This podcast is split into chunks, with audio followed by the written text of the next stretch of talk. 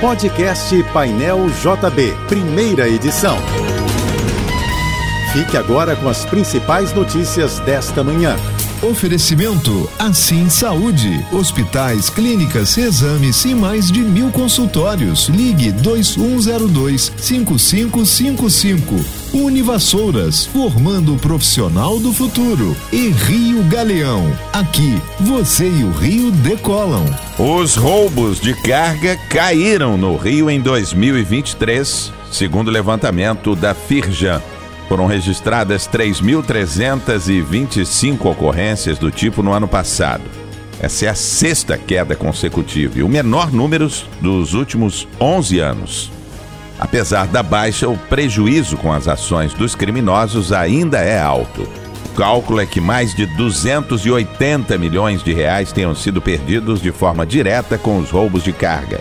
Os resultados divulgados pela Firjan são baseados em dados do Instituto de Segurança Pública. A região metropolitana concentrou o maior número de casos, com 97% dos registros. O Desenrola Brasil já renegociou 35 bilhões e 600 milhões de reais em dívidas. Mais de 12 milhões de brasileiros devedores já foram beneficiados pelo programa, os dados foram divulgados pelo Ministério da Fazenda. São Paulo, Rio de Janeiro e Minas Gerais são os estados com maiores números de renegociações. O Desenrola Brasil foi lançado pelo governo federal em julho do ano passado e estará disponível até o dia 31 de março. O Rio terá uma quarta-feira de tempo com muitas nuvens e chance de pancadas de chuva isoladas o dia todo, segundo o Instituto Nacional de Meteorologia.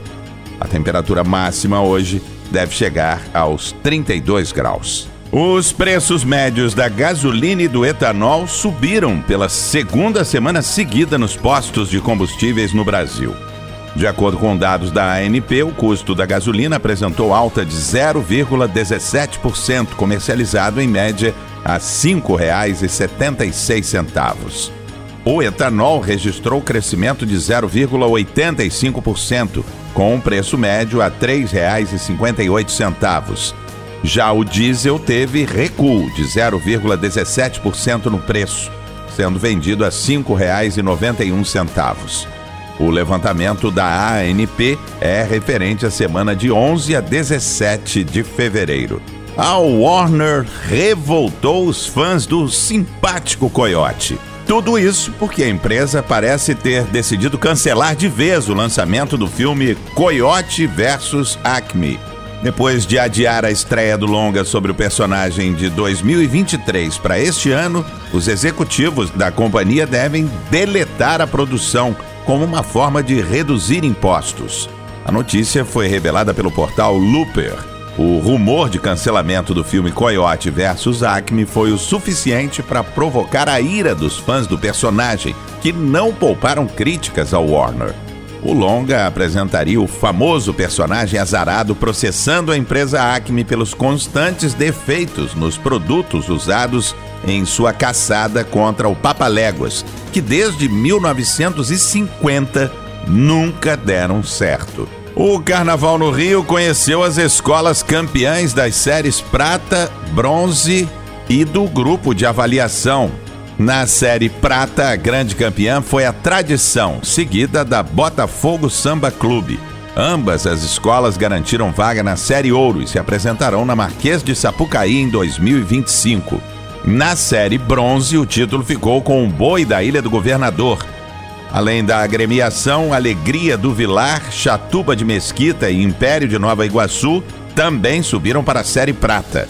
E no grupo de avaliação, a Unidos da Vila Kennedy foi a campeã e a Acadêmicos do Recreio ficou em segundo lugar. Ambas foram promovidas para a Série Bronze no ano que vem. Os fãs dos Beatles vão ficar empolgados com essa notícia. Diretor Sam Mendes, vencedor do Oscar de 2000 por Beleza Americana, revelou que irá dirigir quatro filmes sobre os garotos de Liverpool.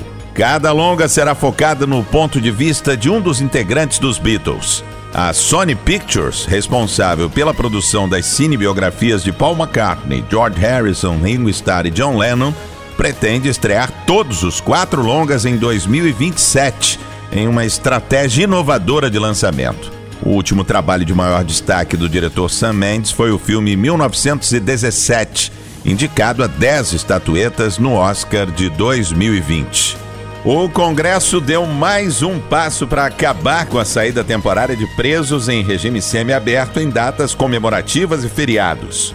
O Senado aprovou o projeto de lei que muda a lei de execução penal e põe fim à popularmente chamada saidinha. A exceção do texto são os presos que cursam ensino médio ou superior ou fazem cursos profissionalizantes.